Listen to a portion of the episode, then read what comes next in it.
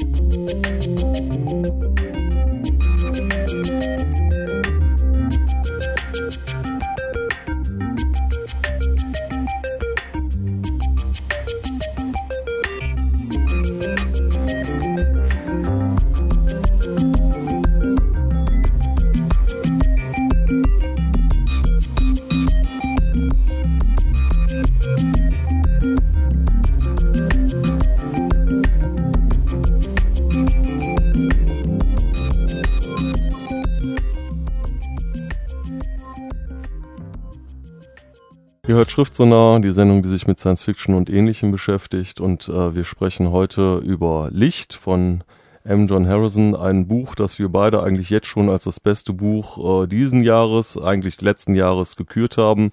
Also wirklich fantastisch. Äh, auf sowas haben wir lange gewartet.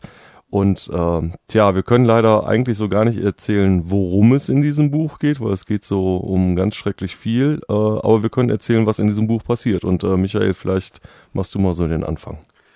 Ja, das Erste, was ungewöhnlich ist an diesem Roman, ist, dass es ein Buch ist, was zugleich eine Space Opera ist, die im Jahr 2400 spielt und dort äh, für den Fan von durchgeknallter Space Opera aller Ian Banks oder John Clute äh, Sternentanz nichts zu wünschen übrig lässt, die Vorbilder sogar noch übertrifft. Und ähm, auf der anderen Seite ein Mainstream-Roman ist oder einen Mainstream-Teil hat, der in unserer Gegenwart spielt. Und diese beiden Ebenen, von denen man annehmen könnte, dass sie sich in einem Buch vielleicht gar nicht vertragen, vertragen sich ganz hervorragend. Ja, eigentlich haben wir sogar drei Ebenen, denn wir haben in der Zukunft zwei Handlungsstränge von zwei Personen. Die eine Person ist Sierra Morgenlicher und die andere Person ist äh, Ed Chinese. Und in der Jetztzeit haben wir einen äh, Quantenphysiker, der mit einem seinem Kumpel Brian Tate versucht, einen Quantencomputer herzustellen. Dieser Quantenphysiker ist äh, Michael Kearney. Dass der Quantenphysiker ist, ist aber eigentlich so beiläufig. Zwar machen die die größte Entdeckung der Menschheit mit ihrem Quantencomputer. Was genau erfährt man eigentlich? Viel interessanter ist was anderes an diesem Typen. Michael Kearney ist bestimmt eines der, eine der interessantesten Personen, Charaktere, die ich in, seit langer Zeit in einem fantastischen Roman gelesen habe. Er ist, wie gesagt, Quantenphysiker, Mathematiker, aber wir betrachten ihn nicht bei seiner Arbeit, sondern bei seinem halbwegs ähm, aus den Fugen geratenen Leben. Ähm, er wird von einer Gestalt verfolgt seit seiner Kindheit, von der man nicht weiß, äh, während der größten Teils des Romanes, ob es psychopathische Fiktion ist oder wirklich eine, eine Figur namens der Schrender, die ihm praktisch wie eine Kindheitsangst äh, durchs Leben scheucht. Der Mann ist zutiefst eingeschüchtert von diesen Fantasien oder Realitäten, man weiß es nicht, und stolpert chaotisch durch sein eigenes Leben und äh, ist eine zutiefst gebrochene und äh, furchtsame Person. Er hat zwei Würfel, mit denen er ständig würfelt. Auf den Würfeln sind aber keine äh, sind Zahlen drei? drauf oder sind drei Würfel ja. und äh, sondern seltsame Symbole. Er weiß auch gar nicht, was diese Symbole bedeuten. Reimt es sich aber immer zusammen und äh, immer wenn er nicht weiter weiß, würfelt er und weiß zwar auch nicht, was die Würfel bedeuten, aber trotzdem hat er dann immer das Gefühl zu wissen, wie es weitergehen muss. Ja. Und in seiner Kindheit hat er aufgrund von Tarotkarten Reisen in die nähere Umgebung genommen wo er auch ganz seltsame Erfahrungen macht. Und äh, ich würde sagen, wir, wir hören uns mal den Anfang von dem Buch an. Äh, das charakterisiert, glaube ich, schon so ein bisschen gut, was mit diesem Michael Kearney eigentlich los ist. 1999. Kurz vor Toreschluss fragte jemand Michael Kearney, wie gedenken Sie die erste Minute des neuen Millenniums zu verbringen? Das also verstand man in einer trostlosen Kleinstadt in den Midlands, wo er seinen Vortrag gehalten hatte, unter einem Spielchen nach dem Dinner. Schneeregen schlug an die Fenster des privaten Esszimmers und rann in orangefarbenem Schein der Straßenlaterne an den Scheiben herunter. Antworten folgten einander rings um den Tisch, mit geradezu nachtwandlerischer Hellsicht, manche mit Hintergedanken, manche sittsam, alle optimistisch. Man wollte trinken bis zum Umfallen, miteinander schlafen, Feuerwerk gucken oder aus dem Fenster eines Flugzeugs den endlosen Sonnenaufgang verfolgen. Dann gab jemand zu, mit den scheiß Kindern vermutlich. Brüllendes Gelächter und gleich darauf, mit jemandem, der jung genug ist, um eins von meinen Kindern zu sein. Mehr Gelächter, allgemeiner Beifall. Kearney hatte keine hohe Meinung von den Leuten und wollte, dass sie es erfuhren. Er war böse auf die Frau, die ihn hergelotst hatte, und wollte, dass sie es erfuhr. Also sagte er, als er an der Reihe war, am Steuer eines fremden Wagens zwischen zwei Städten, die ich nicht kenne. Er wartete, bis das Schweigen sich ausgebreitet hatte. Du liebe Zeit, sagte jemand. Sie sah lächelnd in die Runde. Wie freudlos. Jemand wechselte das Thema. Kearney ließ es dabei bewenden. Als man aufbrach, sagte seine Begleiterin, naja, eine reife Leistung war das ja nicht. Kearney hätte nicht jugendhafter lächeln können. Sag bloß. Sie hieß Clara. Sie war Ende 30, rothaarig, körperlich noch ziemlich jung, nur das Gesicht zeigte Ansätze von Falten und litt sichtlich unter der Anstrengung, sie zu überspielen. Die Karriere hatte Einsatz gefordert. Sie war alleinerziehend und hatte Erfolg gebraucht. Sie hatte jeden Morgen fünf Meilen joggen müssen. Sie hatte gut im Bett sein müssen. Sie hatte Sex brauchen müssen, ihren Spaß daran haben müssen und in der Lage sein müssen, nachts, oh, da, ja, so, zu winseln. War sie nervös, hier in einem viktorianischen Hotel aus roten Ziegeln und Terrakotta mit einem Mann zusammen zu sein, der das alles offenbar nicht zu schätzen wusste? Kearney war sich nicht sicher. Er sah sich um. Das glänzende, gebrochene Weiß der Korridore erinnerte ihn an die Grundschulen seiner Kindheit. Eine schreckliche Bruchbude, sagte er. Er nahm sie bei der Hand, so dass sie mit ihm die Treppe hinunterlaufen musste, zog sie in einen menschenleeren Raum, in dem zwei oder drei Billardtische standen, und tötete sie so rasch, wie er all die anderen getötet hatte. Ja, soweit also der Ausschnitt aus äh, Licht von M. John Harrison und da haben wir es jetzt auch schon gehört, da haben wir den Salat. Äh, Michael Kearney, der brillante Quantenphysiker, ist äh, ein Psychopath, ein Serienkiller. Er bringt äh, Menschen um. Äh, die Motivation, äh, es ist so halb motiviert, dass er immer so eine fantastische Gestalt sieht, den äh, Schrander. Und um ihn zu besänftigen, bildet er sich ein, vermutet man, muss er halt Frauen töten. Das führt dann zu der Situation, dass seine eigene Frau Anna Kearney eigentlich auch ständig darauf wartet, dass sie von ihm umgebracht wird. Äh, er ist ein Serienkiller, sie hat äh, mehrere Selbstmorde hinter sich, Serien-Selbstmorde.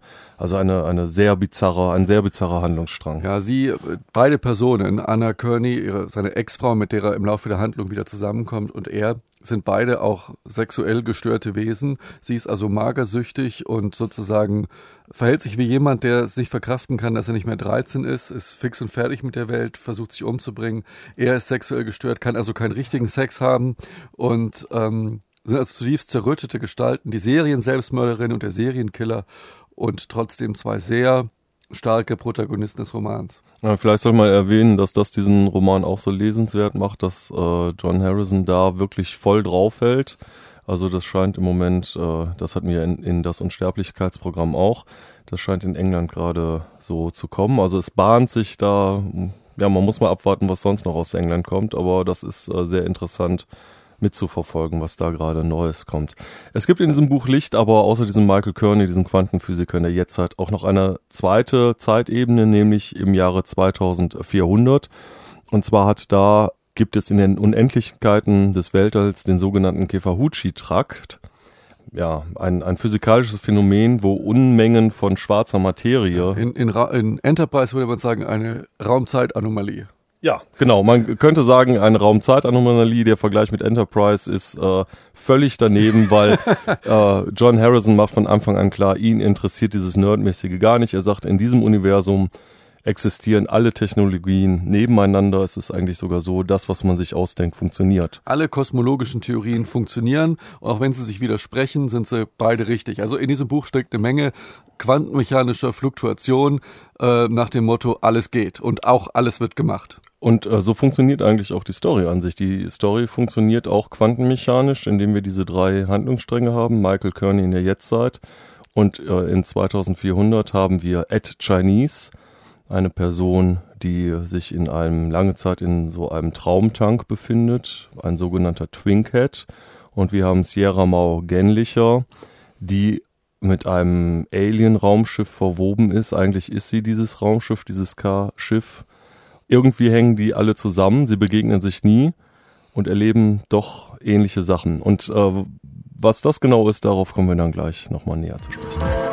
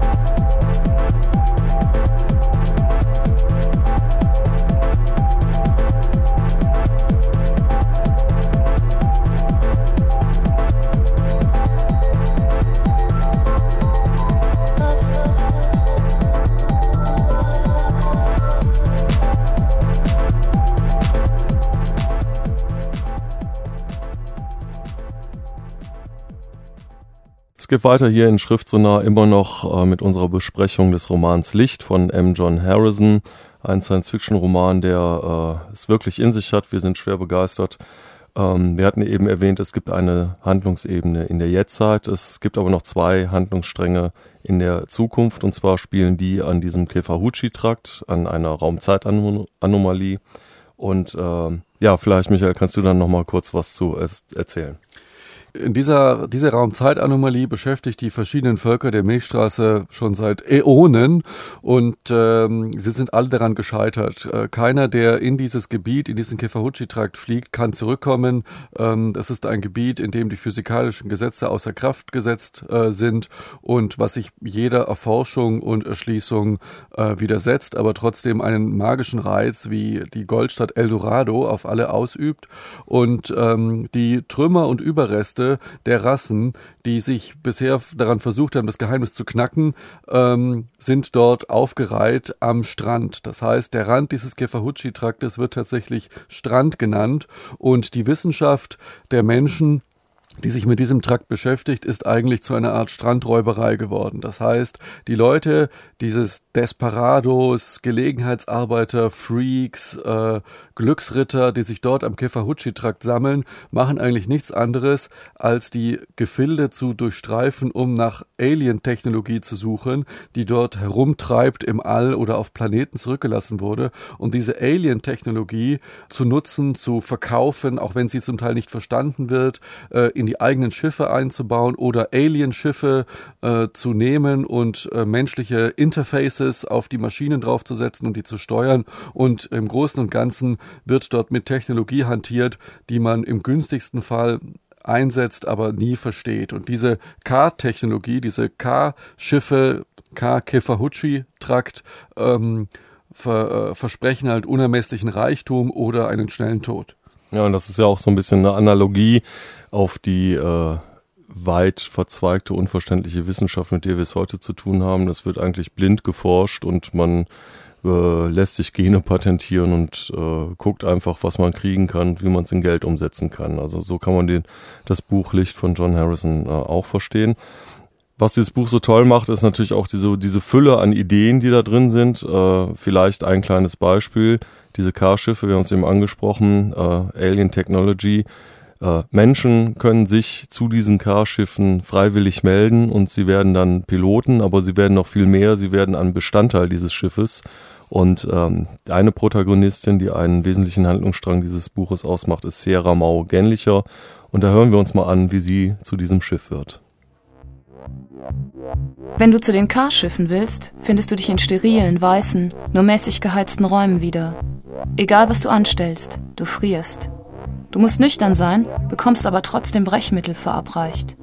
Du bekommst eine Spritze. Du wirst getestet. In Wahrheit geht es nur darum, die zwei, drei Tage zu überbrücken, in der die Spritze ihre Wirkung entfaltet. Inzwischen kooperiert dein Kreislauf mit ausgewählten Erregern, künstlichen Parasiten und maßgeschneiderten Enzymen. Du zeigst Symptome von MS, Lupus vulgaris und Schizophrenie. Du wirst festgeschnallt und bekommst einen Gummiknebel zum Beißen.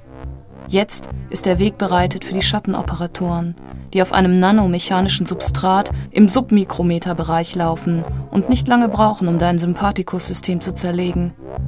Man macht dir kontinuierliche Einläufe, um den Abraum zu entfernen.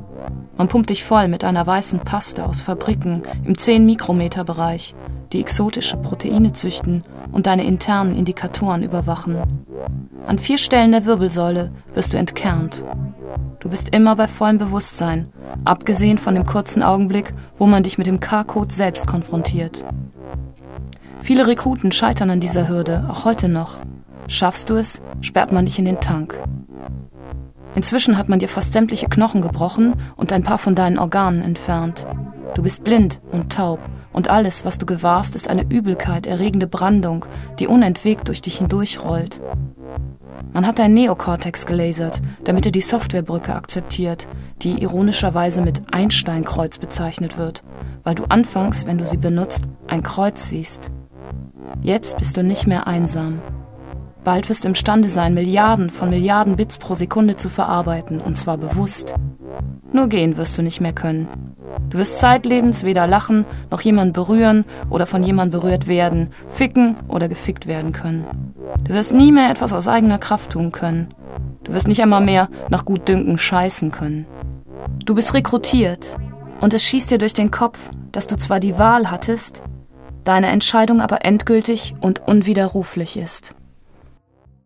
Soweit also der Ausschnitt aus dem Buch Licht von M. John Harrison. Ihr hört immer noch Schriftsonar, die Sendung, die sich mit Science Fiction beschäftigt. Und äh, was wir gerade gehört haben, wie Sierra Mau Gänlicher zu diesem Carschiff wird, das ist etwas, an dem sie in dem ganzen Buch eigentlich leidet. Sie kann diese Entscheidung nicht zurückgängig machen. Sie möchte aber eigentlich wieder ein Mensch werden. Und äh, ja, wir hatten am Anfang gesagt, wir können eigentlich nicht sagen, worum es in diesem Buch geht. Vielleicht, ich versuche es jetzt mal ein wenig, es geht eigentlich um das Menschsein, die ewige Suche, die Frage nach dem Sinn des Lebens. Das kriegt John Harrison hier super hin. Es gibt drei Handlungsstränge, die nicht miteinander äh, in Berührung kommen, die aber auf einer quantenmechanischen Ebene sehr viel miteinander zu tun haben. Äh, dieses Buch will einem eigentlich nichts erklären, will einem auch nichts sagen. Es erzählt einem nur eine tolle Geschichte, den Rest muss man selber draus machen.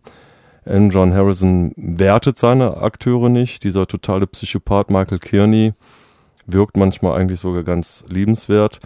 Vielleicht kann ich so als Quintessenz kann nur sagen, das beste Buch, was ich seit langem gelesen habe, kauft es Leute, lest es, feiert es frenetisch und von mir vielleicht so als äh, kleine als kleines Rätsel so zum Abschluss.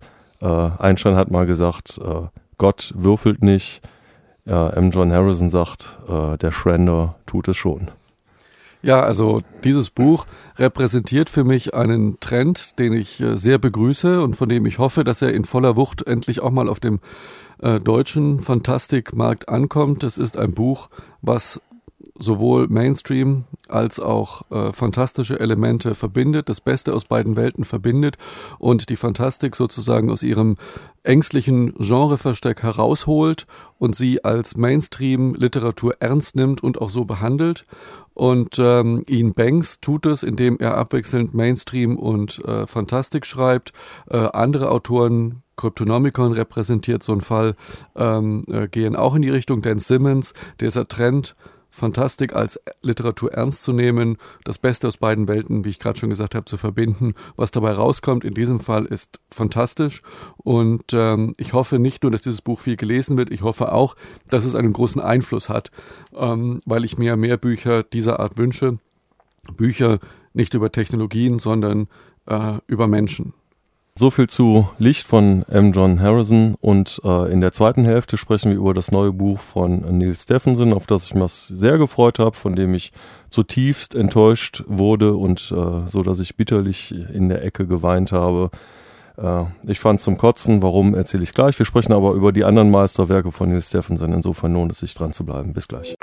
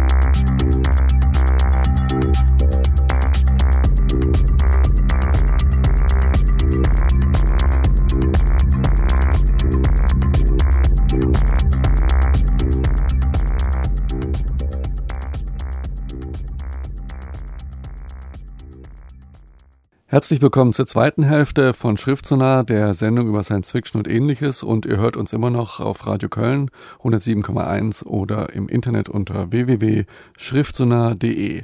Und während es in der ersten Hälfte um einen Autor ging, geht es auch in der zweiten Hälfte um einen Autor, nämlich Neil Stevenson, allerdings mit ein paar mehr Büchern. Und wir wollten ihn schon länger mal in unserer Sendung unterbringen. Jetzt hat er uns die Gelegenheit gegeben mit einem neuen Buch, was auf Deutsch erschienen ist, Quicksilver, der erste Band einer voluminös epochal angelegten Trilogie. Stoffel, du hast es gelesen und warst nur so mäßig begeistert. Ja, man kann sagen, ich war enttäuscht. Äh, es hat mich stellenweise auch angekotzt, aber ich möchte auch begründen, warum. Das Buch ist eigentlich... Äh, nicht schlecht. Das Problem ist nur, Neil Stevenson hat davor epochale Meisterwerke geschrieben und das ist Quicksilver nicht. Und mit dieser Erwartungshaltung habe ich es eigentlich gelesen und äh, war deswegen enttäuscht. Es geht, äh, ja, es ist eine Barocktrilogie, der erste Band der Barocktrilogie mit 1200 Seiten. Äh, es spielt äh, zum Zeitalter der Aufklärung 1661 bis 1689 der, äh, das erste Buch. Es gibt mehrere Personen, unter anderem Daniel Waterhouse. Er ist Fellow der Royal Society in London, Weggefährte von Isaac Newton, Robert Hooke, äh, John Locke. Leibniz taucht auf. Dieses aber alles nur Randpersonen. Wir erleben den äh, ersten Teil des Buches aus der Sicht von Daniel Waterhouse. Er kriegt diese ganzen Glaubensverfolgungen in London mit. Das ist äh, irgendwie ganz okay geschrieben. Gibt aber auch äh, seitenweise Beschreibungen von äh, London, wo die äh, Straßen langlaufen, wo jetzt neue Häuser gebaut werden. Das ist äh, eher von historischem Interesse, das habe ich nicht. Insofern hat mich das gelangweilt. Es gibt einen zweiten, im zweiten Buch wird dann eingeführt Jack Chefteau, ein Landstreicherkönig, der erlebt unter anderem die Belagerung Wiens und die Vertreibung der Türken mit. Das ist ganz spannend. Ähm, er vollführt eine wunderbare Speisung 300er Landstreicher, indem er in einem See mit Dynamit fischen geht. Und ähm, er befreit Elisa, die als Haremsdame vor Wien von den Türken gefangen halten wurde. Elisa lernt dann Leibniz kennen, äh, findet sich ein in die Aktienmärkte in Holland und äh, Jack Chefteau äh, und Elisa erleben einige Abenteuer miteinander. Das ist äh, ein ganz guter Abenteuerroman äh, man kann dieses Buch lesen, 1200 Seiten. Es passiert so einiges. Man kriegt am Rande immer auch diese Weltgeschichte mit. Elisa rettet zum Beispiel äh, Wilhelm von Oranien in Holland das Leben, äh, vereitelte einen Attentat. Diese ganzen Figuren der Weltgeschichte tauchen auf, das aber alles nur am Rande. Es geht eigentlich um Daniel Waterhouse und es geht um, um Jack Chefteau und Elisa. Eigentlich geht es auch nicht um sie, eigentlich geht es vielleicht dann doch auch wieder um die Weltgeschichte. Äh, Neil Stephenson schreibt im Nachwort in seinem Dank, schreibt er, wer mich für langatmig hält, der möge doch bitte die Originalquellen lesen, die sind noch wesentlich langatmiger. Das heißt, äh, Neil Stephenson erkennt schon, dass er einen sehr elegischen Stil hat. Und ähm, es ist eigentlich nicht zu vergleichen mit all seinen anderen Büchern. Also äh, wer Science Fiction mag, wer vielleicht auch Cryptonomicon gemocht hat äh, und jetzt etwas ähnliches erwartet, so wie ich, der wird enttäuscht sein. Nichtsdestotrotz gibt es einige nette Stellen und äh, vielleicht hören wir uns jetzt mal einer an, und zwar Jack Chefteau, der Landstreicherkönig, kommt nach Lyon und sucht nach einer Bleibe und muss aber auch erstmal in diese Halbwelt der Landstreicher so ein bisschen eingeführt werden. Das macht sein Kumpel St. George für ihn und er stellt ihm jetzt Christopher vor.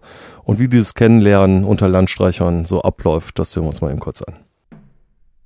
Als Christopher in der Sonne stand, was er immer zu tun versuchte, schimmerte das goldene Licht auf dem Kupfer und hing in dem Dampf und glitzerte auf seiner Goldquaste und spiegelte sich in seinen bestickten Pantoffeln und Messingknöpfen und machte ihn zu einer prachtvollen, wandelnden Moschee. Er sprang mitten im Satz zwischen Französisch, Spanisch und Englisch hin und her und behauptete, er wisse alles über Jack Shifto, den er Le Mardeur nannte, und versuchte ihm Kaffee umsonst zu geben. Er habe gerade oben in seinem Tank nachgefüllt, erklärte er, und sei schwer beladen. St. George hatte ihn gewarnt, dass Christopher ihm dieses Angebot machen würde, denn er wird ausrechnen wollen, wie viel Geld du bei dir hast. Und gemeinsam hatten sie ein paar Szenarien einstudiert, wie die Verhandlungen über den Kaffeepreis sich abspielen könnten. Kaffee umsonst anzunehmen, hieß sich selbst zu erniedrigen. Zu viel zu bezahlen dagegen, Christopher öffentlich zu beschämen, indem man andeutete, dass er zu der Sorte Menschen gehörte, denen an so etwas Niedrigen und Schmutzigen wie Geld gelegen war. Erklärte man sich einfach mit einem fairen Preis einverstanden, stellte man sich als Einfallspinsel dar und bezichtigte Christopher, ein ebensolcher zu sein. Eifriges Feilschen dagegen legte die Seele offen und machte die Beteiligten zu Blutsbrüdern. Ja, ihr hört immer noch Schrift zu nah und das war ein Ausschnitt aus dem Roman Quicksilver von Neil Stevenson. Und ähm, ja, Stoffel, der Ausschnitt war noch eigentlich ganz kurzweilig. Also ich habe das Buch selber jetzt nicht gelesen. Ich kann also nicht äh, widersprechen, wenn du sagst, dass das Buch nicht so toll ist. Ähm ja, es hat ja was mit Erwartungshaltung zu tun. Also dass man, äh, das Buch ist nicht nicht schwierig, man kann es gut lesen. Es ist ein dicker Schinken, 1200 Seiten, äh, spielt im Barockzeitalter, äh, ein Zeitalter, was mich einfach nicht interessiert.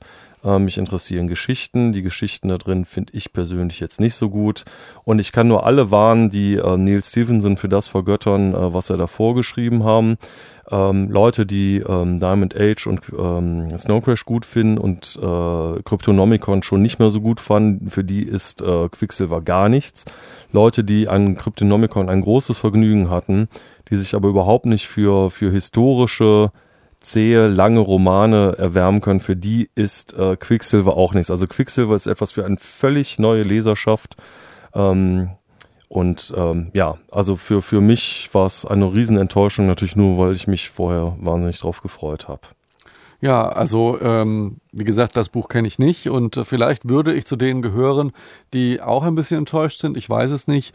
Ähm, Cryptonomicon das Buch, was er davor geschrieben hat, hat mir halt wirklich sehr, sehr gut gefallen. Und da wird man natürlich, wenn man Cryptonomicon kennt, auch schon hellhörig, weil es scheint ja so zu sein, dass da äh, die gleichen Personen vorkommen und auch ein gleiches Konzept zugrunde liegt. Denn äh, Cryptonomicon äh, spielt auch ein Handlungsstrang ist auch die Aufarbeitung von Weltgeschichte, in diesem Fall äh, die Kryptographie auf Seiten der Engländer während des Zweiten Weltkrieges. Und ähm, dort spielen ja auch ähnliche Personen eine Rolle. Ja, das ist ganz witzig, dass äh, in, in Quicksilver äh, quasi dieselbe Blaupause angewendet wird. Nur diese Blaupause kennt man inzwischen von Cryptonomicon. Und da fand ich sie wirklich äh, sehr originell. Die Idee ist die, dass man historischen Persönlichkeiten äh, quasi unbedeutende, erfundene Personen an zur Seite stellt. In Cryptonomicon ist es halt Lawrence Waterhouse der ähm, in der Zeit des Zweiten Weltkriegs zusammen mit Turing äh, den Enigma-Code knackt und äh, nun vor dem Problem steht, wie können wir den Deutschen verheimlichen, dass wir den Code kennen, weil wenn wir die U-Boote einfach so abschießen, merken die ja direkt, äh, die müssen den Code geknackt haben. Da gibt es dann Bobby Sheftow, der äh, ist dann beauftragt, äh, so Scheinmanöver durchzuführen, um den Deutschen glaubhaft zu machen, irgendwelche Spione hätten diese Informationen bekommen. Und das ist einfach äh, super spannend in Cryptonomicon gemacht. Gut, ist auch eine Zeit, die uns etwas näher ist. Ähm, und in Cryptonomicon gibt es auch noch eine zweite Zeitebene, die gibt es in Quicksilver nicht. Ähm, die zweite Zeitebene in äh, Cryptonomicon ist die Jetztzeit, wo halt Randy Waterhouse, ein, ein Enkel von Lawrence Waterhouse, äh, auf einem philippinischen Königseiland einen Datenhimmel äh, install zu installieren versucht. Hafen, ein Datenhafen. Ja, genau, ein Datenhafen, wo Leute äh, ihre Daten vor dem Zugriff ihrer Regierung, whatever, schützen können. Und da kommt auch so ein bisschen sowas, sowas sehr modern Science-Fiction-mäßiges mit rein. Man merkt an dieser Stelle, dass ähm, Neil Stevenson sehr viel Ahnung hat von Computern, der Geschichte von Computern, von Betriebssystemen und äh, dort auch was äh, zu dem Thema zu sagen hat. Ja, Neil Stevenson hat auch Sachbücher zum Thema Betriebssysteme geschrieben. Ja. Ähm, äh, und das merkt man an der Stelle sehr gut. Und dieser Wechsel zwischen Jetztzeit, Computerwelt, äh, Hacker, Nerds, äh, Rollenspieler, die in irgendwelchen Shopping-Malls äh, Gaming-Cards tauschen und gleichzeitig aber super Codewriter sind. Ähm, mit dieser historischen, sehr authentisch wirkenden Atmosphäre in Bletchley Park in England, wo die äh, englischen Kryptografen arbeiten. Dieser, dieser Wechsel der Ebenen ist äh, eines der schönen Sachen an Kryptonomicon. Ja, und äh, man erfährt viel über Kryptographie. Äh, es gibt sogar ein kleines Perl-Programm, weshalb es Probleme gab, das äh, ganze Buch äh, überhaupt nach, nach äh, aufs Deutsche zu übersetzen, weil das unter den, den äh, Ausfuhrbestimmungen Amerikas fiel. Das durfte ja eigentlich nicht ausgeführt werden, aber weil irgendwie es, weil da Computertechnologie drin ist. Ja, ja, genau, weil da äh, kryptografische Technologie drin ist. Dasselbe, was auch der Mensch, der Pretty Good Privacy erfunden hat, äh, hatte. Äh, ganz kurz, bevor jemand das Buch missversteht, es ist keine Nerd-Literatur. Es geht hier nicht um Hacker. Es ist in erster Linie Kryptonomicon hat mich so begeistert, weil es sprachlicher Humor auf höchster Ebene ist. Ich habe selten ein Buch gelesen, wo ich so oft herzhaft lachen musste, äh, wie bei Cryptonomicon. Äh, so ein intellektueller Wit steckt da drin, der einem wirklich Freude bereitet. Ja, also das kann man vielleicht abschließend zu Cryptonomicon sagen. Ein ähm, eher auf dem Mainstream schielender Roman von Neil Stephenson, der aber für alle Leute, die sich nicht nur für Raumschiffantriebe und warum die in einem Universum funktionieren oder nicht interessieren, sehr empfehlenswert ist. Quicksilver dagegen eher nicht.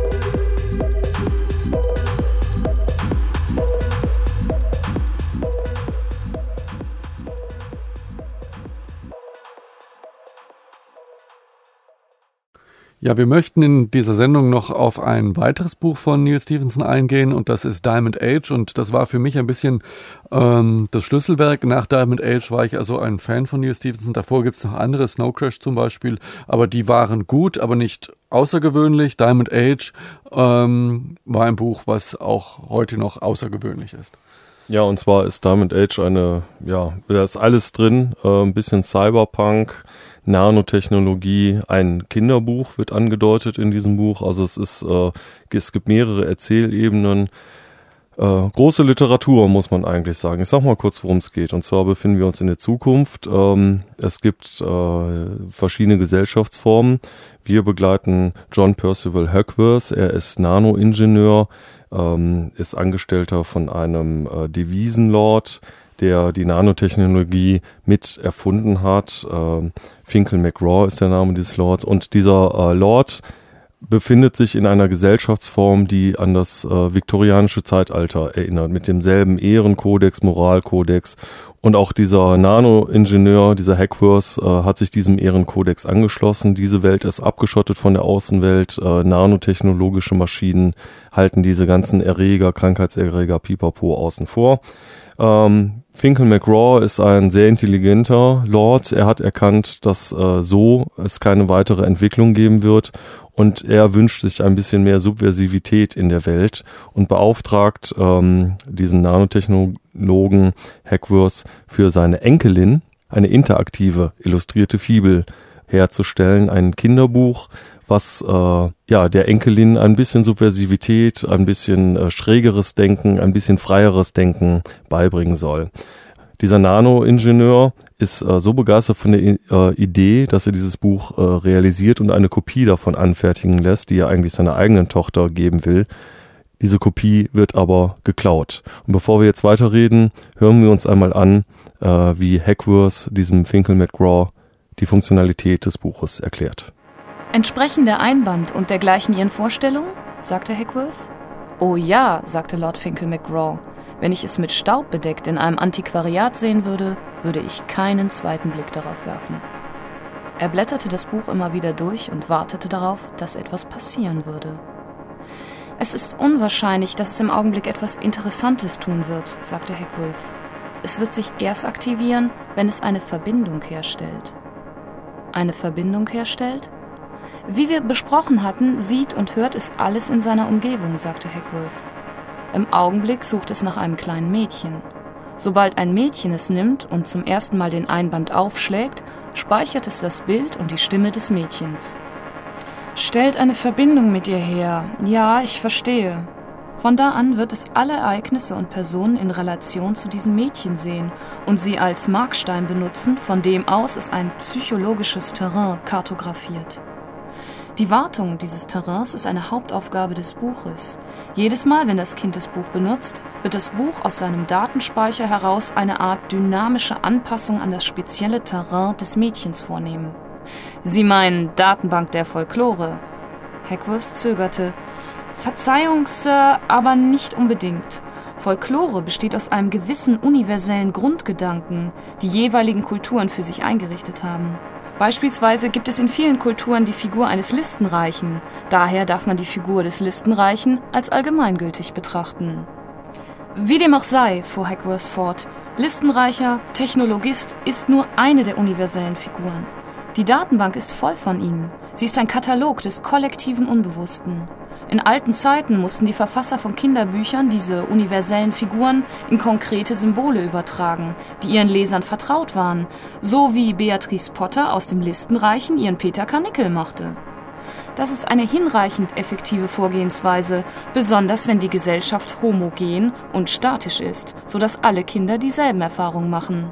Mein Team und ich haben diesen Prozess abstrahiert und ein System entwickelt, um die universellen Gestalten dem einzigartigen psychologischen Terrain des Kindes anzugleichen, auch wenn sich dieses Terrain mit der Zeit verändert.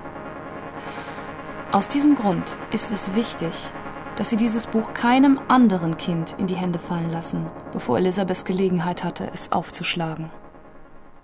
Ja, soweit ein Ausschnitt aus Diamond Age von Neil Stevenson, in dem die Funktion dieser interaktiven Fibel für die junge Dame erklärt wird und das Buch lebt davon, dass genau das, was hier äh, wovor hier gewarnt wird, passiert. Das Buch gerät in die Hände eines jungen Mädchens, für das es nicht geschrieben wurde. Äh, dem Wissenschaftler, der das Buch hergestellt hat, wird dieses Buch gestohlen und es gerät in Besitz von Nell, einem Mädchen aus der Unterschicht. Und dieses Buch, ähm, äh, dem ist das egal, das äh, kennt nicht Unter- und Oberschicht. Dieses Buch erzieht dieses Mädchen und was als leichte Subversivität für die viktorianische Schicht gedacht war, wird hier zur wirklichen Subversivität und ähm, Nell entwickelt sich zu einem komplexen, intelligenten Mädchen und es tritt eine Art Revolution los. Ja, und es ist sehr spannend zu sehen, wie dieses Buch äh, die kleine Nell erzieht. Ja, das Buch erzählt der kleinen Nell Geschichten und äh, die Geschichten an sich sind schon super spannend zu lesen. Und dann gibt es plötzlich eben diese drei Erzählebenen. Dieser Nanotechnologe äh, möchte gerne dieses Buch wiederbekommen, dann äh, die Geschichte von Nell und die Geschichte, die das Buch erzählt. Also das ist schön ineinander verschachtelt. Äh, es gibt tausend Ideen, also äh, ein Beispiel, zum Beispiel ein bisschen Cyberpunk, da lässt sich der äh, Bruder von diesem kleinen Mädchen lässt sich so eine Schädelkanone in sein Hirn einbauen, mit dem er, die geht dann aus Versehen los und er wird dann blöderweise zum Tode verurteilt.